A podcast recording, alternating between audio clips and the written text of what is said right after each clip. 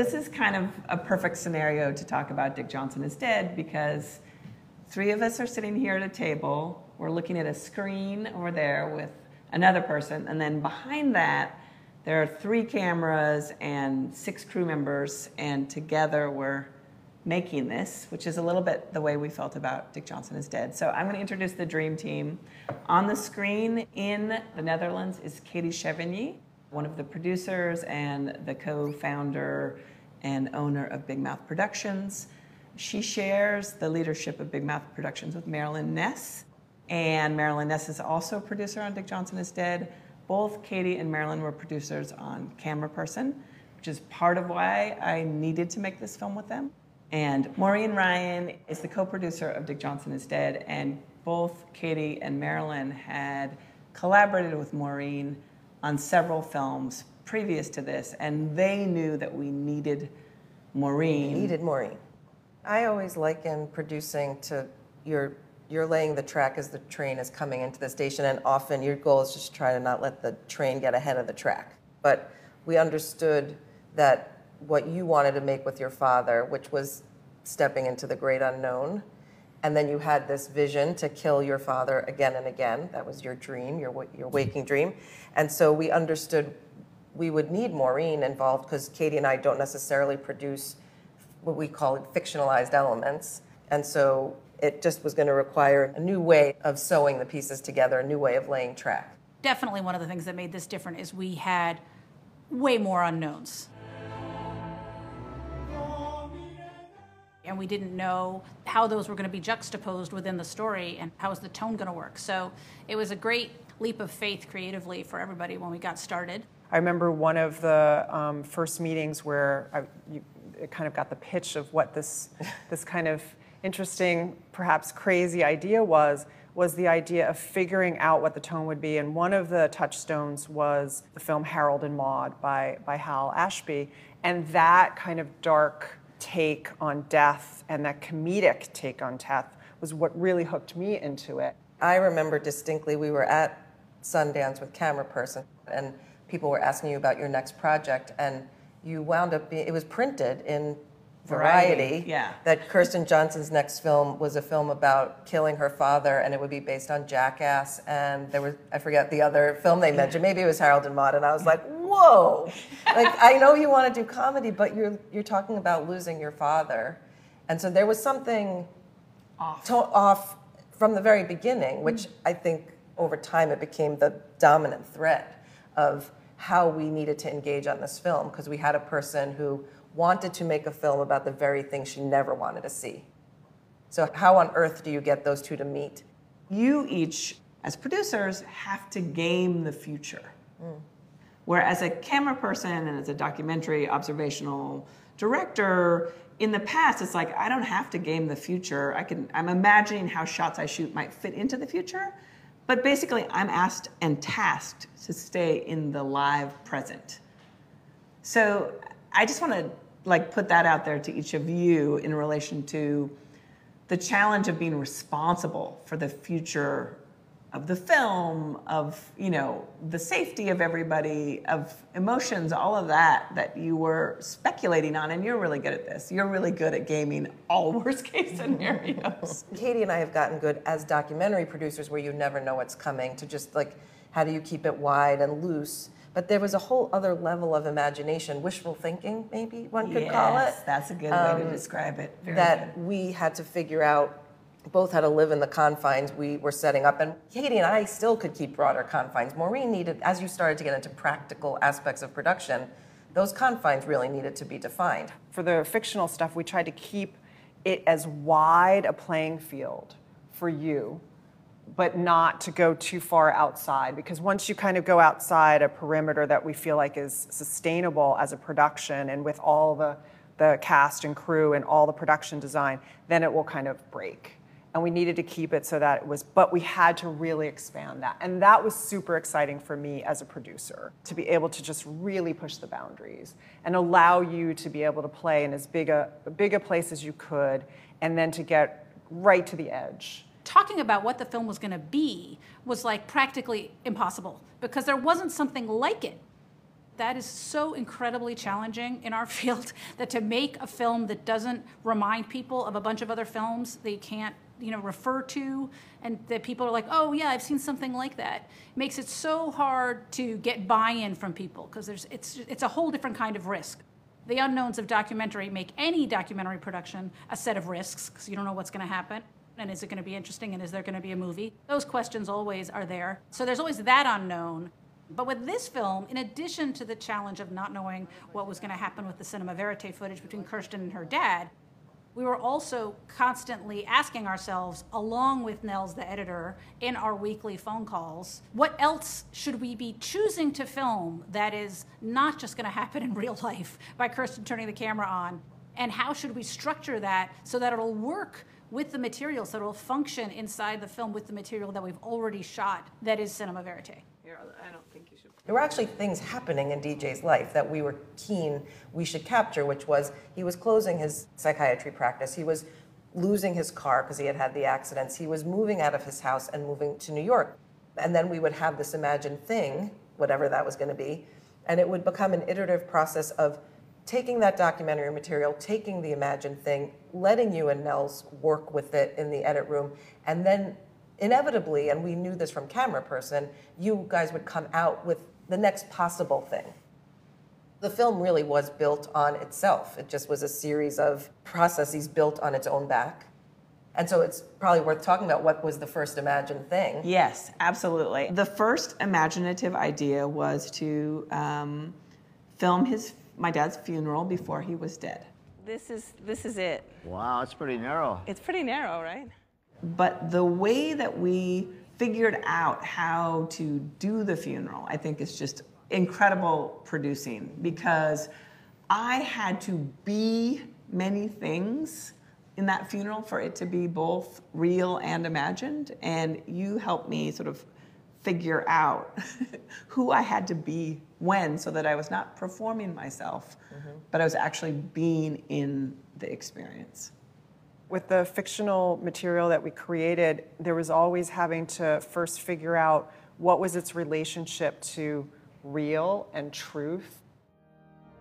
And so for the funeral in Seattle with Dr. Johnson's real congregation in his real church with his real people, we were as close to that, I think, as we kind of got, and then use that as a way of starting to explore what was the first kind of moving beyond just the real into the imagined. And so it's interesting that that kind of starts out the film because that premise is planted there, and you can see how then you took like a step away from the quote real and into we're creating this funeral, but using everybody who were who they are. The doc crew being the doc crew. Yeah, and then all of the congregation being the real people and his real friend Ray. And so that started to create this really interesting texture and tension that, as you were saying, iterative. Then once that footage was there and we shot it multicam, we tried to make it feel as real as possible. And I think, you know, by the end of the film, it, it really kind of plays out in that way. My brother was not okay with my initial idea to put my dad in an open casket in front of the room in front and of his friends. Right? In front of his friends. Then we talked a lot about how might it be possible. And Maureen know? saved the day. Yeah. yeah, and well, I would say the magic. I would say the magic. I would say the magic of cinema saved the day, which exactly. is one of the themes in this film. And so the ability to then say, okay, day one, we shoot Dr. Johnson in the casket, no one's there. And then day two, we shoot the same positions for some of the cameras, just with the congregation in the actual funeral and no casket, that allowed your brother to feel comfortable and it allowed you to then marry those together in the edit room. The real fact was it was the last time Dick Johnson would see many of those people at the church. And so, what I think was an epiphany for us was that even when staging the fictional thing, the real emotions were there. Ray was genuinely broken up to be imagining himself at his friend's funeral. That was real. And we started to learn if we could make enough space to capture that, both in the way we needed to to sell it as real, even though it was fiction, you could actually have true emotional experiences where every inch documentary truth.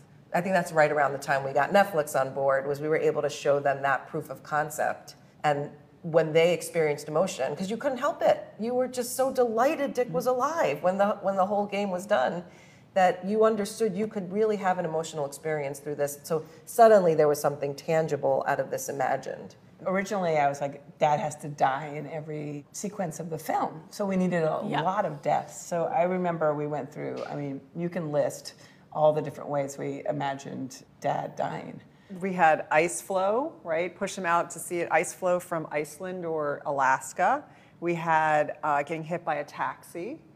The one in Central Park was Attacked by a hawk or an owl or something. pecked to death, Yeah. right? I wanted to- to Volcano. set him on fire. Oh, falling into a volcano. volcano. I'm sad we didn't get to do that. And then Katy, you had one about falling through or the roof falling on him or something and Oh, killing well, him. we wanted to make mom's floor. ashes explode, Right, and then right. you know that explosion would kill him, or having the you know the room above drop down on him and crush him. That was Exactly. But ultimately, what we ended up shooting was our test shoot for stunts, which ended up being our only, Only shoot. shoot. for stunts, which was part of the evolution of Dr. Johnson's um, dementia. And so it ended up being the air conditioner falling on his head, getting hit by a bicycle, crossing a bike lane, Flying in the air and flying in landing the air and landing, and tripping and falling. And then also getting impaled by the construction worker. And then he And fell bleeding down out. the steps in Seattle.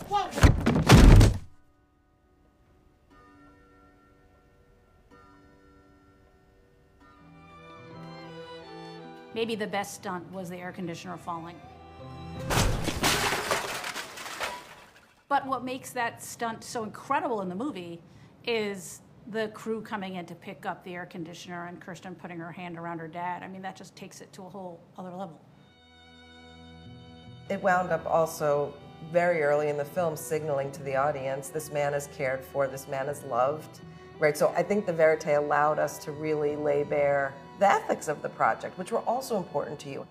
And so I appreciated the ways we could use our own tools of cinema that we had come to know over a long period of time to make clear the, you know, here's the game. This is the game we're playing, and this man is going to be cared for from the from the very beginning until whatever will be his very end. yeah. Well, I think comfort with transparency. We weren't mm-hmm. trying to hide anything. We were trying to reveal something. Yeah, yeah. You know, it's very early we understood my dad's dementia is an ethical challenge throughout the film. And it was a thing of calibration of where we're we going to position that question. How do we make the viewer feel safe that what we're doing is taking care of him and respectful? And then let that doubt start to grow and then land that plane and then prove that in some ways this has been going on all along, which I think is sort of the nature of dementia, period. I do feel like there was like a messiness in this collaboration that was about dealing with the emotional pain of loss. You didn't just make it safe for me or just save the place of imagination. You pushed me in all kinds of ways. We had these weekly calls about the film and how we were strategizing for it. And I feel like every single call, you're like, why do you want to kill your dad? I was probably You were really the why annoying. I queen. was the why queen. Well, because we were we had then done the first stunt shoot, and we did four stunts on that one. And now what? Like we did four of them. Are we doing twelve more? Like to what end? What's the upshot? What does it all amount to? Because it has to be more than just the sum of its scene. I'm really interested in this concept of blind spots. You think about it a lot as a camera person because you become very aware of what you're seeing, but also what you're not seeing and what you can't understand. And I'd worked with enough people who were directing their own personal documentaries to know when you're the person at the center of it emotionally, you can't see just about everything. So I'm just sort of curious about what could you see that I couldn't see? We were watching a cut, and it was the scene where your dad was eating tomato soup and cottage cheese. And you finished and you were sad. And we said, What's up? You're like, It's so small. Why are we making a film about my father eating tomato soup and cottage cheese? This isn't who he is. And I, I know I was surprised. I think we all were because there was so much intimacy and so much love present. And I was hanging on every word. I had not seen paternal love that way up close. You know, and that was the part you were running from. Do you remember when your mom came to live with us? Remember she got senile and she lived with us at Beaux Arts? I was experiencing my father being diminished by dementia, and I was sort of desperate to have moments that showed the glory of who he was as a person, and, and I was seeing this diminishing mm-hmm. aspect of self. I was so focused on like this movie's got to be funny, and we're gonna do like really big stunts, and you all were saying it's a film about your relationship with him. And I was like, no, it's not. It's a film about him. And I couldn't see that. And so that I could watch a scene like that and I was like, this is pathetic. right? And you all were like, no, this is a meaningful scene. You got my wallet? You don't need your wallet. It's okay.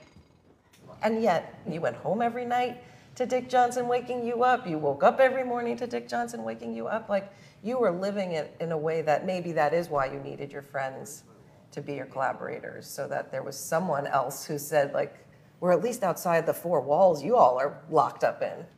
When you're making a film like this, it's normal to conflate life experience with the film. You think they're one and the same. But especially for you, Kirsten, where then not only were you experiencing the decline of your father and all the emotional difficulties of that and the burden of that, but then also you had to finish the film while he was declining because the story was being put together and we were coming to the end. So it's almost like the film pulled a fast one on you, like you thought the film was gonna, you know, cure you of the Totally pain of your father dying, and then the film actually ended up, you know, like taking over a little bit that part of you that was taking care of your dad. You want more candy over there? We have to get Grandpa and let Marco go home. Halloween was, I think, my understanding things had switched. You had gone out. This was a KJ priceless moment. She was like, "No, no, I'm good. I'm good. I'm just gonna go trick or treating with the twins. I'm gonna bring my dad, and I'm gonna bring the camera, and I'm gonna film. And dad's gonna be in costume. And dad's gonna be in costume. I'm gonna be in costume." And it was like, "I got it. I got it. I'm good." And off you went. I don't need any production support. And then you came back and you were like, I didn't have enough production support, and and, and, I, and I feel I always felt bad in that mm-hmm. moment of the verite, right, where it's like you were definitely manning the fort, womaning the fort on the fictional elements, but the verite were always like, Hey, Jay's verite, she's got this. But in the meantime, the footage comes back. You are describing to us a clearly traumatic night. Your father had thought he was lost. You had to leave him somewhere. Yeah, you were just watching TV. We left you watching TV. And all we have is like the flimsiest of footage where you're gonna getting back in the car and you could see he is existentially he was lost. Anyway, you found me, and I'm grateful for you. He didn't know where he was. He didn't know who was coming for him.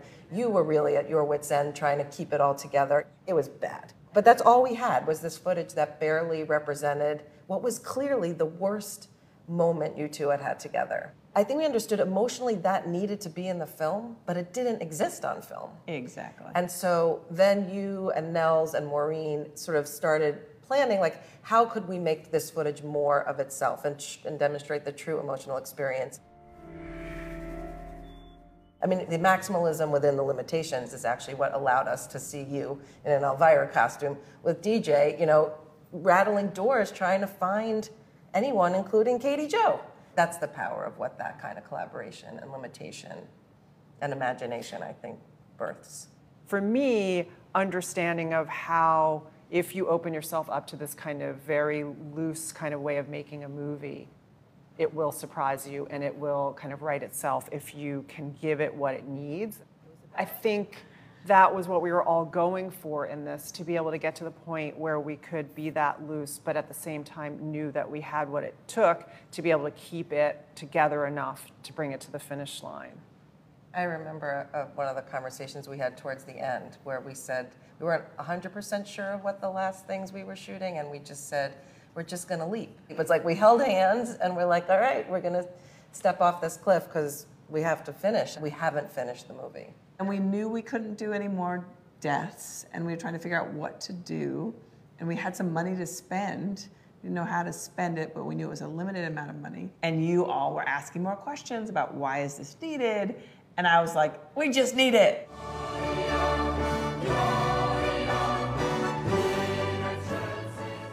We did not understand heaven and hell. We couldn't imagine this heaven or hell. There was Farrah Fawcett. I mean, it was like a little bit crazy at some point. And until you did that, there was nothing to respond to. Like we had to give you and Dick heaven. And then you could figure out what happened next. I said to myself, we can fail because we will fail because my dad's, this film's not going to stop my dad from dying and because it's not going to stop my dad from getting dementia. So there was part of me that was saying those kind of things, but also obviously, secretively, I was desperate for the film to contain my dad's essence, which I didn't feel like we had until the very end. Which led ultimately to my most favorite scene, I think, in any movie ever, which was when, for reals, Dick Johnson arrives in heaven and sees Katie Joe dancing, like in this gorgeous dress with the big mask. And that shot is in the film when he looked at her and he takes his mask off and to see his wife. And I thought, well, this is why we're doing it. So we couldn't have known that that was what the film was going to need or want um, when we started the process. So the, the creative thinking around what kind of joy awaits Dick Johnson, what kind of joy does Kirsten crave as a director, as a daughter, you know, as a filmmaker, all those things, that all of that just came out of working on the movie, looking at it, asking more questions. Then there was the day also on the set of Heaven where I actually think his mortality caught up to you, where you realized you were not going to stop his death. And you actually broke down on set, and that's not in the film, but We tried it, it was too much. it was too much. and it was too much. It was too much. But Nels- you Nels were was on like, your no. own. Yeah, Nels is no, Way that's too too, emotional. Yeah, Too emotional. emotional. And it was so pleasurable that shoot. Dad was having such a good time. We really did make it heaven for him. He was, you know, sitting in his chair, eating chocolate cake, being taken care of. We were like letting him nap when he wanted to. And you all had organized it so well that it there was time to do other things when he was not available, to stop when he was resisting, all kinds of things. So that all flowed incredibly beautifully. But the moment that I had wished for, the idea of my dad being floated out onto an ice floe in my imagination, which is really like, okay, you let that person go, right? They float away from your world. I hadn't been able to film that because that wouldn't have been safe to do. And then when that dance floor came, it was supposed to be black and it came in white. And I asked the man why he brought a white floor, not a black floor. And he explained, well, you asked for a floor that would protect the dancer's knees. And the black one doesn't protect the dancer's knees. And I was like, okay, these are my values. It's not the black floor that's on the screen, it's the white floor, and the dancers don't screw their knees. Then suddenly I was like, this is it, it's the ice floe. And I had the moment where I asked my dad to walk out onto the dance floor and see if he could dance by himself. He walked out there. And then, you know, he didn't and he couldn't. But it was that moment for me of just like, this is what it's going to be. I'm going to have to let him go into dementia care facility. I'm going to have to let him die as if I have any control over that. But like, there'll be a moment where I can't hold his hand. And that was that moment of separation that I have. And that's when I totally cried in front of everybody. Right, you wanted to be with him every step of the way. Yeah, I, I'm going to hold your you hand to the edge of the cliff where you fall over, but it's like, I can't. And that's what was emotional for us because I think we all understood you had come to terms with the fact that cinema's not saving your dad, Yeah. and he is going to have to do some part of that on his own.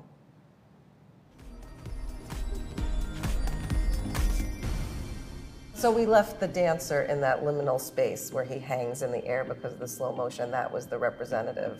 That's what filled in That's right. for that.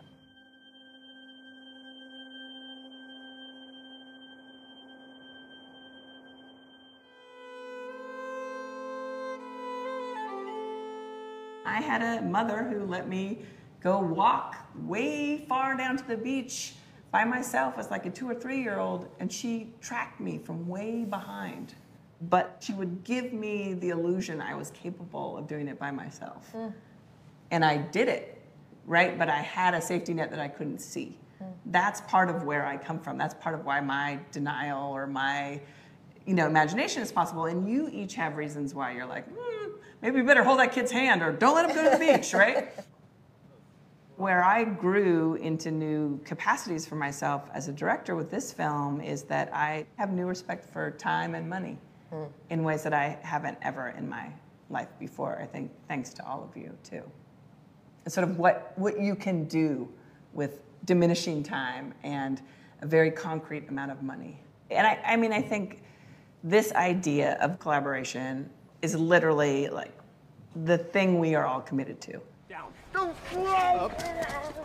It's not so apparent how kind of on the knife's edge we were at different times in the making of the film.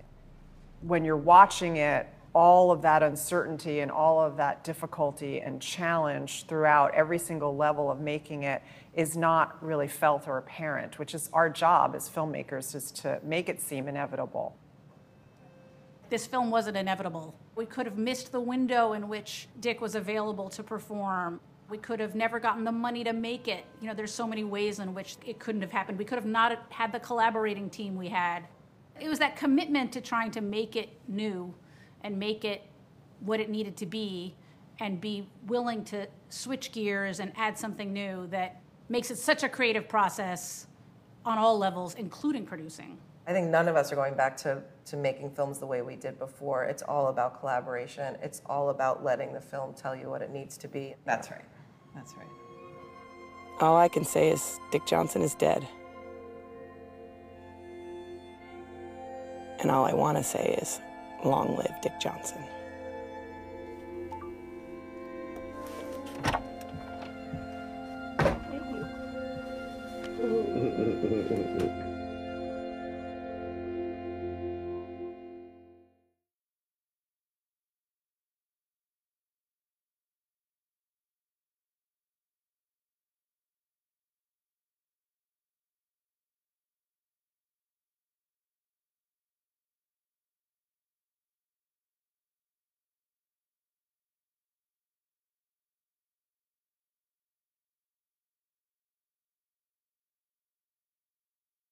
Thank you for coming to help us grieve and celebrate Dick Johnson. He was a good guy. I liked him a lot. One of my favorite people.